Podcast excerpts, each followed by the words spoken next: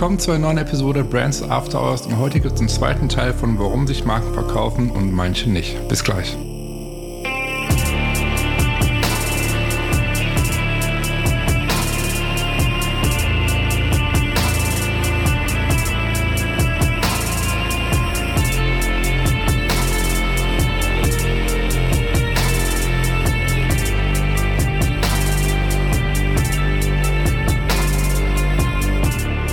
Schön, dass ihr mit dabei seid zu einer neuen Episode Brands After Hours und wie gerade schon vom Intro erwähnt, gibt es heute den zweiten Teil von Warum sich Marken verkaufen und manche nicht mit Bob Hart. Und ja, wenn du bisher die erste Folge, die du noch nicht angehört hast, würde ich dir auf jeden Fall empfehlen, hör zuerst die erste Folge an, damit du weißt, worüber wir bisher gesprochen haben. Und ähm, ja, für die, die sich den ersten Teil bereits angehört haben, wünsche ich euch jetzt viel Spaß mit der zweiten Episode. Warum ist es so, dass zu wenig Unternehmen oder zu wenig Marken nur noch zu wenig wirklich auf diese Art und Weise kommunizieren. Und mehr über das Marketing gehen, über Performance, über Futures und Vorteile. Was was ich meine? Also, warum machen das noch zu wenig aus deiner Sicht? Ich glaube, weil es einfach noch nicht so viele verstanden haben oder weil es ähm, Teil der Strategie ist. Ähm, ich glaube, dass äh, ich, bis vor ein paar Jahren war ähm, das Beispiel, was man da immer genommen hat, Apple und äh, Android und, ähm, oder ich glaube, Windows Phone hat damals ja, noch sehr ja. stark über Features kommuniziert und Apple schon sehr, sehr schnell über, äh, über Emotionen. Und ich glaube, das Beispiel spricht für sich, ähm, dass, äh, dass es einfach funktioniert mit den Emotionen. Ich gebe da immer auch, da habe ich ein sehr, sehr gutes Beispiel. Ähm, und zwar das Bohrmaschinenbeispiel. Ich glaube, die Leute, die mich kennen, die den Podcast hören, können es schon nicht mehr hören. Ähm, aber wir verkaufen, also wir sollten nicht die Bohrmaschine verkaufen, sondern wir sollten das Loch in der Wand verkaufen und letzten Endes das fertige Haus. Mhm. Weil ähm, genau das ist es, was der Mensch ähm, auf emotionaler Ebene versteht. Mhm. Und das ist natürlich auch Teil der Strategie. Also wenn ich jetzt mein, wenn ich jetzt eine Handwerkerzielgruppe habe, dann äh, bringt es nichts, dem ein fertiges Haus zu verkaufen, weil ähm, vielleicht will er einfach nur ein paar Latten anbringen mhm. ähm, oder einen Boden verlegen oder ich weiß es nicht. Ähm, äh, aber wenn du jetzt ähm, irgendwie eine, eine, eine Bosch-Marke oder sowas für den für den Heimwerker verkaufst, dann dann macht das natürlich Sinn. Und deswegen ist es so wahnsinnig wichtig zu verstehen, mit wem man kommuniziert, weil bei Marke kommt ja nicht nur das Unternehmen, ähm, wird ja sich, schaut man sich ja nicht nur das Unternehmen an, sondern auch den Markt, auch die Zielgruppe, also die Gegebenheiten von, von der Straße quasi. Mhm. Aber letztendlich verkaufst du das Ergebnis und nicht die Funktion. Ja, genau. Ja. So, das ist das, was du sagst. Ich, ähm, dass du gerade genannt hast, das, das Beispiel mit Apple und Android und Apple und Windows damals zum Beispiel, ähm, das ist jetzt eine ähnliche Situation. Ich, weiß nicht ganz genau im Detail, was das genau abgeht, aber zum Beispiel zwischen ähm, Apple hat ja so einen neuen Prozessor rausgebracht, den M1-Chip, ne, und jetzt mhm. auch den M1 Pro und M1 Pro Max rausgebracht. Also die sind halt richtig krass, die Chips. Ne? Und mhm. ähm, haben sich natürlich dann, also haben sie auch verbauen keine Intel-Chips mehr, die sie vorher drin hatten. Mhm. Ich weiß nicht, ob du es mitbekommen hast, aber äh, da ist jetzt ja auch, da hat ja Intel direkt eine, mehrere Kampagnen entwickelt, die gegen Apple indirekt schießen, sage ich jetzt mal. Ne? Mhm. Die es mit Funktion äh, versuchen irgendwie zu punkten, welche Funktion so ein Intel-Chip hat. Und das Ding ist halt, die Reaktion darauf ist, äh, dass viele, viele äh, das einfach als lächerlich abtun inzwischen. Weißt du? So dieses, dieses das verzweifelte Hilfeschrei und warum die besser sind hier und da und eigentlich das alles gerade nur verschlimmern halt so was. Also genau über Funktion und Apple ist da ganz, ganz anders positioniert. Die gehen über Emotionen, die gehen dann halt über eine ganz andere Art von Kommunikation wählen die halt. Ne? Hast du das gesehen, diesen Clip, diese, diese, diese Kampagne? Nee, habe ich nicht. Aber also ich finde so Social Bashing unter Marken finde ich immer ganz schlimm. Hm. Ich glaube aber, ähm, um dieses M1-Beispiel, ähm, weil das ist ja auch nicht an mir vorbeigegangen, ähm, äh, ich glaube, dass äh, kam daher, dass äh, Apple sich wieder ein bisschen mehr in dem professionellen Segment äh, positionieren möchte. Mhm. Und da ist es natürlich extrem wichtig für jetzt jemanden, der Videoschnitt macht oder Animation, ähm, zu wissen, okay, was ist denn da für ein Prozessor, wie viel, wie viele, ähm, ähm, wie viel Kerne hat er denn? Weil das ist ja das, was die Adobe, was Adobe da voraussetzt ähm, und wie Adobe auch arbeitet. Und ich glaube, das war so ein bisschen die Strategie, aber ich habe ähm, nicht, diese Kampagne habe ich nicht gesehen. Nein. Ja, lohnt sich auf jeden Fall anzugucken. Wie gesagt, das, wenn man sich das anguckt, so ich, ich bin darauf aufmerksam geworden, weil viele sich da wirklich regelrecht lustig drüber gemacht haben, über Intel auf, in den sozialen Medien halt. Und da dachte ich mir, okay, schaust du das mal an. Und das ist schon wirklich so, wo du bisschen so die Stirn runzelst und denkst so, äh, warum? Was, also, mhm. warum tut er das jetzt so? Ne? Das ergibt keinen Sinn. Das ist irgendwie so, es kommt so, so verzweifelt rüber, wir müssen jetzt irgendwie versuchen, Apple schlecht zu reden. So, weißt mhm. du, so die Reaktion. Das finde ich halt ganz, ganz schlimm, weil ähm, produziert sich einfach ein super schlechten Licht, äh, jetzt auch als also vom Intel hält halt, ne? Also mhm. das ist so ähm, eine Positionierung, die einfach total, also ich finde es ganz, ganz furchtbar halt. Und ja, wo ich eigentlich hinaus wollte, ist halt, also es war halt dieses, dieses Versuch, jetzt halt die Funktionen vom Intel-Chip hervorzuheben, obwohl trotzdem die schlechter sind als der M1-Chip. So, ne? Und sie machen sich alle lustig drüber halt. Und es ist einfach so, ja, also was ich ganz oft bei Marken auch beobachte halt letztendlich. Und du, ähm, wie Kai schon sagt, werden irgendwie andere Marken irgendwie schlecht gemacht werden. Ich finde das auch ganz, ganz furchtbar halt. Und äh, äh, ich glaube, die Kunst ist heute, dass du nicht andere schlecht machst und nicht versuchst irgendwie, du hast die besseren Funktionen und hier und da. Klar musst du in der Positionierung gucken, dass du deine Mitbewerber, finde ich, schon irgendwie neu positionierst. Ne?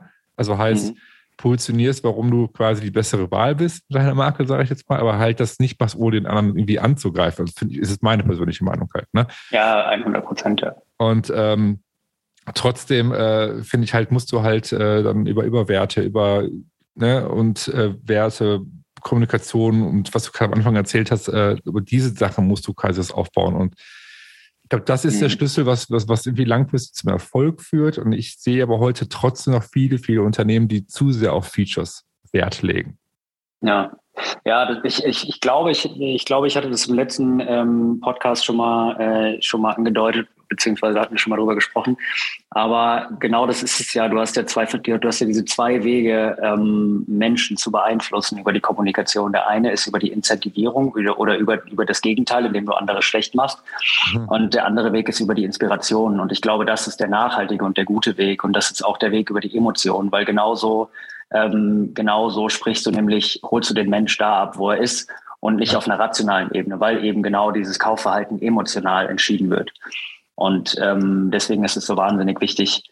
Man kann natürlich oder man muss natürlich auch incentivieren und das äh, macht man über, äh, über die Performance-Marketing-Kanäle. Aber ich glaube, das, worüber wir jetzt sprechen, und das ist das Thema Marke, da geht es halt viel, viel mehr um Inspiration und darum zu begeistern und zu überzeugen durch Werte, durch Meinungen, durch ähm, einfach da, dadurch ein Vorbild zu sein und nicht irgendwen runterzumachen oder andere äh, sich dadurch in ein besseres Licht drücken zu wollen. Aber ich kann mir vorstellen, dass äh, Microsoft sich da einfach äh, ein bisschen in der Ecke gedrängt gefühlt hat. Aber ich möchte mir da auch jetzt äh, nicht rausnehmen, da irgendwas zu kommentieren. Ich schaue mir aber die Kampagne sehr gerne mal an. Ja, also ich finde, dass das die Inspiration, das Wort, was du gerade gewählt hast, finde ich sehr, sehr passend und schön. Ich weiß nicht, ähm, wahrscheinlich ist ja auch hier der, der Golden Circle ne, von Simon Sinek, der ist mhm. wahrscheinlich ja auch bekannt. Äh, das ist ja irgendwo schon das gewissermaßen, was du gerade mit Inspiration, ne? diese, diese Y-Ebene, du hast, du inspirierst, inspirierst mit andere. Bist du überzeugt von dem goldenen Kreis äh, von Simon Sinek oder sagst du, das ist nicht so dein Ding? Weil ist, die Meinungen gehen ja auseinander mittlerweile ähm, bei vielen, mhm. die, die in der Markenentwicklung sagen, ja, es ist super, es, der goldene Kreis ist eine super Grundlage, worauf eine Marke aufgebaut werden soll. Und ich habe jetzt auch viele schon kennengelernt, die sagten, ähm, halte ich nichts von. Ne? Also mhm. ich weiß, wie, wie siehst du das? Ähm, also ich finde es sehr gutes Modell nach wie vor. Ich glaube, mhm. man sollte es nur nicht so, so eng sehen, ähm, wie die einzelnen Worte da stehen. Also das ist ja äh, why, how, what. Ähm, und ich glaube, viele tun sich auch damit schwer, da irgendwie was zu finden. So, warum verkaufe ich mein Produkt? Warum mein Produkt? Mhm. Aber ich glaube, wenn man, wenn man das so ein bisschen anders betrachtet, ähm, dann wird es schlüssiger und auch ähm, viel, viel effektiver, wenn man damit arbeitet. Und zwar wieder das, das Thema Emotionen und Ratio ähm, wenn wir, also das Warum, das, also der Kern, das ist mhm. genau diese, diese Emotion. Also man versteht nur auf der, auf der Ebene ähm, Emotion tatsächlich den Mehrwert eines Produktes und dieses What, was dann dem gegenübersteht, das sind ja dann eben diese Features. Und ich glaube genauso, wenn man das, wenn man das, ähm, diesen Golden Circle genauso verwendet und auch so sieht, dann ist es ein sehr, sehr starkes Instrument. Mhm. Ich glaube aber nicht, dass es dafür unbedingt dieses, diese, diese Herangehensweise Why, How, What das braucht. Ich glaube, das kann man auch anders herleiten. Ähm, ich finde tatsächlich, ähm, so eine ganz früher gab es mal ein Modell, Copy-Strategie, da hat man so eine Reason Why Emotional Benefit Ladder irgendwie gebaut. Mhm. Und da bist du dann wirklich von der Funktion weiter zum Emotional Benefit, zum Emotional End Benefit. Und dann hast du verstanden, okay, das, das ist das, was meine Zielgruppe quasi an Kommunikation braucht. Und das ist eigentlich nichts anderes wie das Why. Also ich glaube, ich glaube, das ist ein sehr, sehr gutes Modell eine sehr gute Denkweise, wenn man das richtig verwendet. Ja, ich habe ja auch, ähm, ich weiß gar nicht, ganz am Anfang von diesem Podcast, Stop Episode 3, also ganz am Anfang äh, habe ich ja auch eine Episode nur über den Goldenen Kreis gemacht, weil ich ja auch, äh, auch davon überzeugt bin, von diesem äh, äh, Modell und ich auch das Buch sehr mag von Simon Sinek. Deswegen ist halt, äh, du hast ja, du kannst, du hast ja die, die Why-Ebene, die How- und die What-Ebene, diese drei Ebenen letztendlich. Ähm, jetzt zum Beispiel eine, eine Bekannte von mir, die, die Andy Hansen, die hat zum Beispiel, ähm, die nimmt auch diesen, diesen goldenen Kreis, die arbeitet da sehr, sehr viel mit. Was sie aber gemacht hat, ist, und das finde ich sehr, sehr schlüssig, und das ähm, ist, was ich mittlerweile auch sehr, sehr stark berücksichtige, ist einfach, dass du eine vierte Ebene mit hinzunimmst. So, heißt, du mhm. hast nicht mehr die Why-Ebene in der Mitte, dann die How- und die What-Ebene, du hast nur eine Ebene draus drum, das ist die Who-Ebene. So, mhm. für wen letztendlich? So, und das finde ich eigentlich sehr, sehr, finde ich irgendwie ein bisschen greifbarer. Das wäre vielleicht so der goldene Kreis 2.0 möglicherweise, ich weiß es nicht. Ne? Also, so dieses, du hast dieses, dieses Warum, das Wie, das Was, aber du hast dann auch für wen letztendlich? Also das, das, das wirklich so als Instrument nutzt, mich jetzt so, sag ich mal, eine Marke emotional ne, aufzubauen, dass du die Ebene so ein bisschen so zu beantworten, finde ich diese Who-Ebene gar nicht verkehrt. Mhm. Ja, absolut. Das ist ja so dieses Grundrauschen. Also, genau, ja. das fehlt ganz oft. Also ich sehe, also ich, ich weiß nicht, ich habe da äh, in der, die Folge ist auch schon zwei Jahre her, wo ich die äh, veröffentlicht habe, hier letztendlich. Äh, da ähm, waren viele schon mit dem goldenen Kreis vertraut. Und ich sehe es auch jetzt noch auf, auf sozialen Medien, viele Posts in diesem goldenen Kreis. Und äh, besonders auf Instagram siehst du es ganz oft, dass dann äh, welche posten, ja, hier, der, der, der, das Fundament für deine Marke und du musst das und das machen, was ja auch nicht falsch ist irgendwo. Nur ich mhm. sehe immer, dass genau diese vierte Ebene fehlt. Weißt du, diese Who-Ebene. So, es ist mhm. immer von sich gesprochen, ähm, ich als Marke und ich das mache und das ist ja auch nicht verkehrt, aber ich lese mittlerweile recht selten, dass mal irgendwie die Zielgruppe, für wen ist das eigentlich, weißt du, so ein bisschen kommuniziert wird. Und das ist, glaube ich, auch ein, so eine Lücke vielleicht im goldenen Kreis, weißt du? Also. Ja, ja. Ja, auf jeden Fall. Also wenn du nicht weißt, mit wem du sprichst, dann ähm, kannst du auch nicht richtig sprechen. Das funktioniert einfach nicht. Ähm, haben wir ja, glaube ich, haben wir ja gerade schon ein paar Mal, äh, ein paar Mal angesprochen. Ja. Ich glaube aber generell mit solchen Modellen, so mit dem Golden, mit dem Golden Circle, mit der Limbic Map, ich glaube, Ganz oft werden die so in den Markt geschwemmt und als Non-Plus-Ultra-Modelle mhm. verkauft. Ähm, ich glaube, das, das führt dann irgendwann dazu, dass es auch Hater gibt bei dem ganzen, bei, bei, bei solchen Systemen und Modellen. Ja, Aber äh, ja, genau. Es sind Tools, die man eventuell, in, also je nachdem, was für, mit was für Markenmodellen man arbeitet oder nicht, ähm, sich einfach mit in den, in den äh, Werkzeugkasten mit reinpackt und ähm, das als zusätzliches Instrument sieht.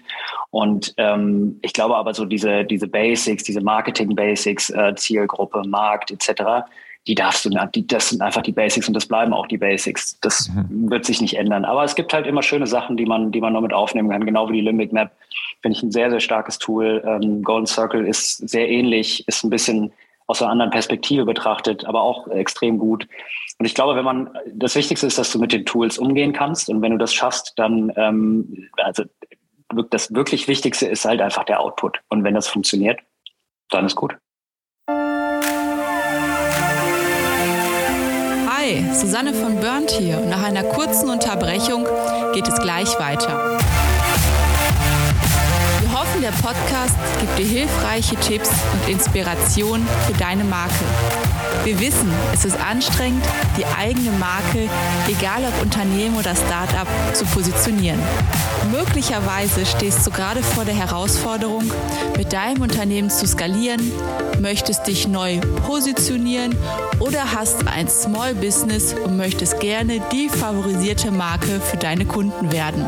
Schaue doch mal auf brandsafterhours.com und klicke oben rechts auf Markeninsights. Dort findest du Blogartikel, Buchtipps und die Anmeldung zu unserem wöchentlichen Newsletter. Über den bekommst du jeden Montag konkrete Insights, die dich bei der Positionierung oder Stärkung deiner Marke unterstützen. Dabei ist es nicht wichtig, welche Ziele du mit deiner Marke gerade verfolgst. Ob du skalieren möchtest oder mit deinem Small Business mehr Kunden gewinnen willst. In dem Newsletter gibt es für jede Situation individuelle Vorgehensweisen, sodass für dich das Richtige dabei ist. Besuche brandsafterhours.com oder klicke einfach in den Show Notes auf den Link. Und schon bekommst du hilfreiche Insights zur Positionierung deiner Marke. Jetzt geht's weiter und ich wünsche dir viel Spaß mit der heutigen Episode. Oder mal zurückzugehen auf das Thema, äh, warum sich Marken verkaufen, warum manche nicht. Ähm, so auf den Ursprung zurückzukommen nochmal. Also letztendlich sagst du jetzt auch, dass, okay, äh, manche Marken verkaufen sich gut, weil sie halt, ich sag mal, inspirieren und Motivation liefern.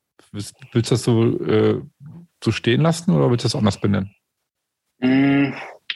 Ja, also ich glaube, das ist so, das ist ein sehr, sehr wichtiger Faktor. Es gibt natürlich noch ähm, etliche andere Faktoren, die jetzt hier nicht mit berücksichtigt wurden. Also vielleicht gibt es keinen Product Market Fit.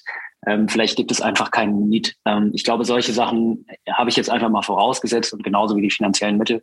Mhm. Ähm, wenn du, ähm, wenn du eine Rolex in, ähm, in einem sozial sehr schwachen Land verkaufst, dann ist es klar, dass sie sich nicht verkauft. Ähm, ich glaube, das, das sind so Sachen, die muss man immer im Hinterkopf haben. Mhm. Ähm, aber um nochmal auf den Satz vom Anfang zurückzukommen, also ich glaube, diese wahrgenommene, äh, wahrgenommene Qualität, ähm, die, die den Schmerz der Investition übersteigen muss, ich glaube, das ist die Voraussetzung. Mhm. Ähm, damit Kaufverhalten überhaupt entstehen kann, so auf unterster Ebene. Und dann muss man sich natürlich im Einzelfall nochmal anschauen, okay, warum, warum wird denn dieses Produkt jetzt nicht verkauft? Sagen wir jetzt mal, ähm, ähm, CBD-Öle, damit, damit habe ich ja sehr viel gearbeitet. Mhm. Ähm, du hast, ähm, wenn du eine CBD-Marke machst, sowas wie, wie Wei, ich weiß nicht, ob du das kennst, die sind ähm, auch sehr stark investiert. Ähm, die haben eine komplette Tonalität, Bildsprache und ein komplettes Auftreten, was, äh, was eine sehr, sehr äh, junge Zielgruppe anspricht, also sehr bunt, sehr poppig und sehr wild. Wohingegen CBD jetzt ein verhältnismäßig hochpreissegmentiges Produkt ist, weil wenn du dir mal vorstellst, ähm, du hast, du hast eine 10 Milliliter Flasche, Entschuldigung, 10 mhm. Milliliter Flasche CBD, von dem die, die Wirkung noch nicht 100 Prozent belegt ist und du sprichst eine Zielgruppe an, die unter 25 oder lass es unter 30 sein. Ähm, kein mir bekannter Student würde für was, was er nicht braucht, ähm, 40, 50, 60 Euro bezahlen. Deswegen mhm. glaube ich, da ist halt der Target Audience Market Fit, äh, der Target Audience Product Fit, der Product Market Fit. Also ich glaube, da sind ganz viele Faktoren, die berücksichtigt werden muss, müssen, mhm. ähm, individuell.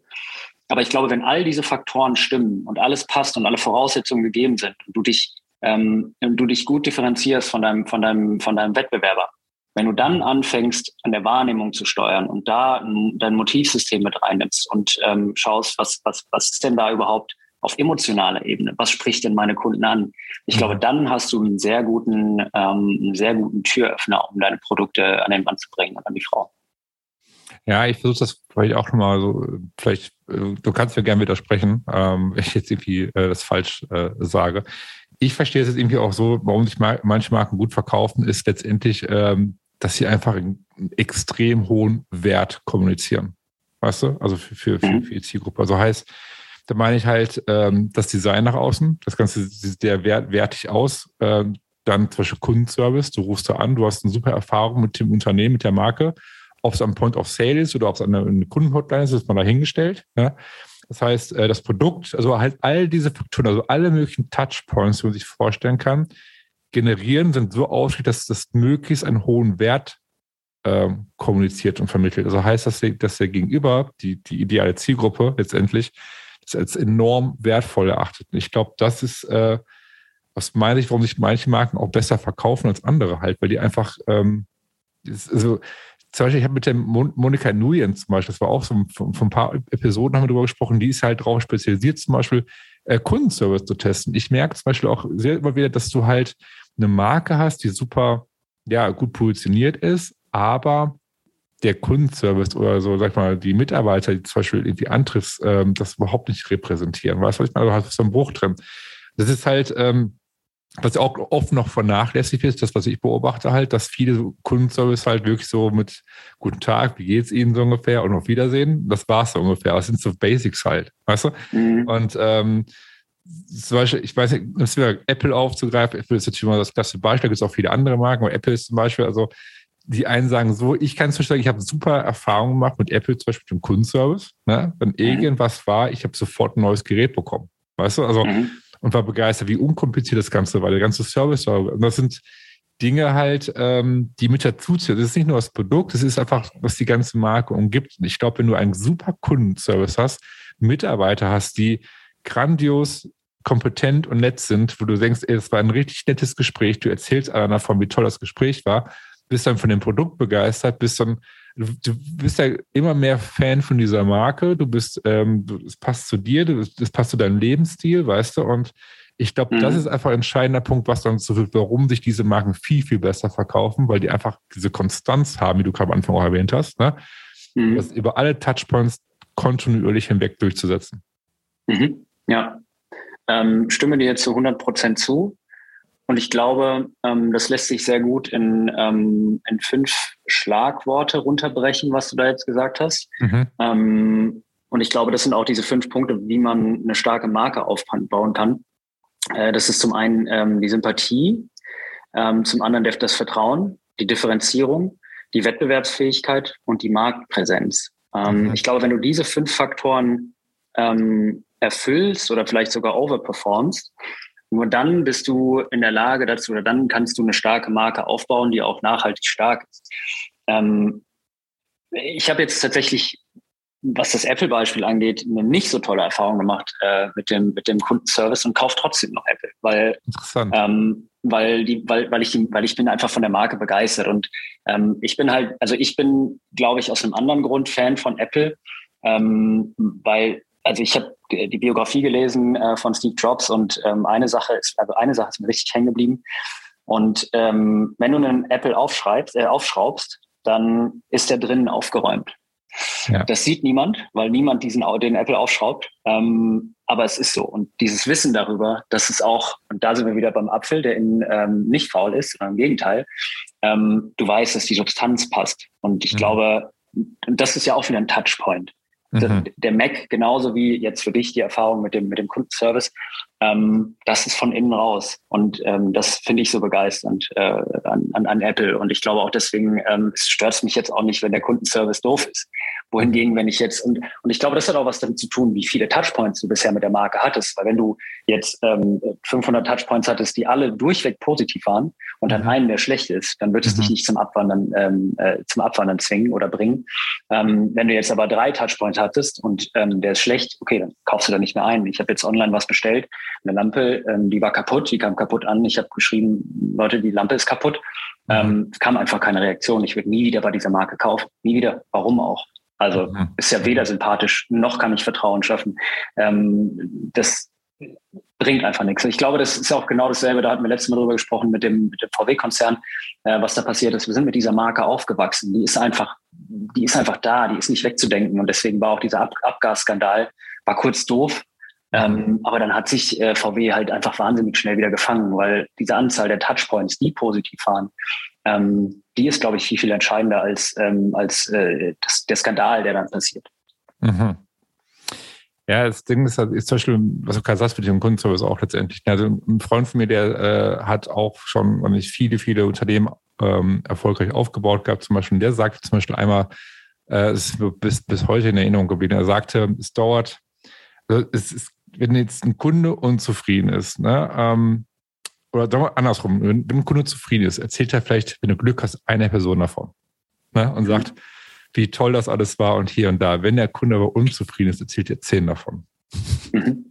Das ist wirklich so, was ich auch wieder beobachte. Also, also es ist halt super schwierig, glaube ich, halt auch diesen Service aufzubauen, dass diese, dieses, dieses Konstante, dass du diese, dieses einheitliche Erlebnis an, an Touchpoints, sag ich mal, gewährleistest. Wie du gerade gesagt hast, ich habe das jetzt wirklich ausschließlich gute Erfahrungen mit dem Kundenservice von Apple gemacht. Du sagst, du hast zum Beispiel keine gute Erfahrung einmal gemacht oder zweimal, sage ich mal. Also es ist halt, ähm, zeigt ja auch, dass das auch nicht immer reibungslos läuft. Dass, dass jeder vielleicht anders erlebt oder vielleicht auch Pech hat, ich weiß es nicht. Ne? Aber ähm, es zeigt aber trotzdem, wie wichtig einfach Kunstservice letztendlich ist und wie wichtig es ist, dass, dass du halt äh, das als Marke berücksichtigst, nicht nur das Produkt als Feature darstellst und äh, ne? Mhm. Ja, nicht nur Kundenservice, auch Logistik. Stell dir vor, die, äh, du bestellst ein Produkt, es kommt, äh, da steht, es kommt in drei Tagen, das äh, und es kommt erst in zwei Wochen. Ähm, ja. Sowas funktioniert nicht. Oder es kommt irgendwie ähm, defekt an. Ähm, das, das sind Sachen, die, die dürfen nicht passieren, weil genau dann steckst du nämlich jeden Euro, den du in Marketing steckst, äh, wird dann einfach weniger wert, weil ja. ähm, du musst dann einfach noch mehr reinstecken, um wieder neue Kunden. Weil auch da, also die Retention ist halt einfach viel, viel wichtiger als oder viel, viel ähm, besser für dich, wenn du nur eine gute Retention Rate hast, als wenn du immer wieder neue Kunden akquirierst. Ich glaube, das wissen wir alle. Ähm, von daher ist eben genau dieses, dieses Ding. Ähm, dass du nicht nur die Erwartungen erfüllst, sondern vielleicht sogar overperformst, weil dann kriegst du eben genau dieses, dann entsteht dieses Vertrauen und wir wissen ja auch alle, dass Word of Mouth ähm, einfach das stärkste Marketing-Tool ist. Ja, ich glaube, das ist so ein guter, guter Punkt, den du gerade gesagt hast. Wir können ja auch so als Abschluss stehen lassen. Äh, das wird auch so lange zum Ende kommen, zu sagen, ich glaube, das, was du tust mit deiner Marke, was du anbietest, äh, dass du es extrem gut machst, beziehungsweise das versuchst du am besten nochmal noch mal zu übertreffen. Also heißt, dass du die Überwartung deiner Zielgruppe übertriffst. Ich glaube, das ist vielleicht ein guter Punkt, was man irgendwie stehen lassen könnte. Mhm. Ähm, das war das, was du gerade gesagt hast, letztendlich. Ne? Mhm. Ähm, ich finde, es ist ein, ja, es ist ein super spannendes Thema und wahrscheinlich können wir uns auch jetzt weil noch eine Stunde weiter darüber unterhalten, weil ich glaube, wir sind immer wieder in die Episode zu lang. Das Ding ist aber, wir haben ja viele, ähm, wir haben noch viele Themen, worüber wir sprechen wollen äh, in Zukunft. Das heißt, äh, für die, die jetzt gerade auch zuhören, es wird noch einige Episoden mit, mit dem Bob folgen. Wir haben noch einige Themen, die wir durchsprechen möchten.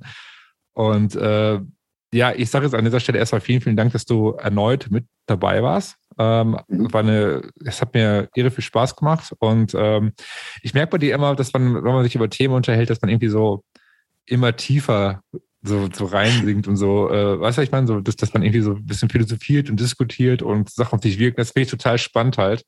Ähm, nichtsdestotrotz müssen wir schauen, dass wir irgendwie, glaube ich, jetzt so einen Rahmen finden, hier damit einfach die, die ähm, Zuhörern, dass er sich zu lang wird, ja, sondern ja. das wäre das, was für die nächsten Episoden einfach neue Themen noch äh, das mit reinnehmen äh, auf jeden ja. Fall. Ja, also, danke dir, Marcel. Also mir macht es auch immer mega viel Spaß und ich glaube, wir könnten einfach äh, einen zehn Stunden Podcast aufnehmen ähm, und ja, genau. äh, ohne uns ständig im Kreis zu drehen. Aber ähm, super inspirierend und äh, total schön, auch mit jemandem zu sprechen, der wo es einfach, wo einfach so das, das Wissen, der Background ähnlich ist. Und ähm, danke dafür. Ich äh, fühle mich sehr geehrt. Das kann ich nur zurückgehen. Das freut mich total zu hören. Und äh, genau, ich freue mich auf jeden Fall total auf unsere nächsten Episoden, die wir aufnehmen. Und äh, Sache in diesem Sinne, vielen, vielen Dank, dass du dabei warst. Dank dir. Und ähm, auch alle, die jetzt gerade zugehört haben. Ich hoffe, dass ihr da viel, viel lernen konntet und mit, mit, ja, mit eure Marke mit übernehmen könnt und berücksichtigen könnt. Und Sache in diesem Sinne, ciao Bob und ja, bis zur nächsten Episode. Ciao, ciao Marcel, vielen Dank. Das war das Gespräch mit dem Bob zum Thema, warum sich Marken verkaufen und manche nicht. Und ich hoffe sehr, dass euch die beiden Episoden gefallen haben. Wenn du zum ersten Mal diesen Podcast reinhörst, würde ich mich wahnsinnig freuen, wenn du beim nächsten Mal wieder mit dabei bist und diesen Podcast abonnierst und mir noch zusätzlich bei Apple Podcast eine positive Bewertung hinterlassen würdest. Das hilft mir, mit dem Podcast weiter zu wachsen, damit noch mehr Menschen wie du von diesem Podcast erfahren. In diesem Sinne, schön, dass ihr dabei wart und bis nächste Woche. Ciao.